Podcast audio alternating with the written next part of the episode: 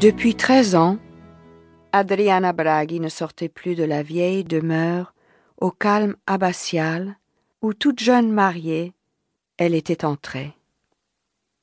Derrière les vitres des fenêtres, elle restait invisible aux rares passants qui de temps à autre grimpaient la pente abrupte et glissante de la rue si communément déserte que des touffes d'herbe y poussaient entre les cailloux. Elle avait vingt-deux ans.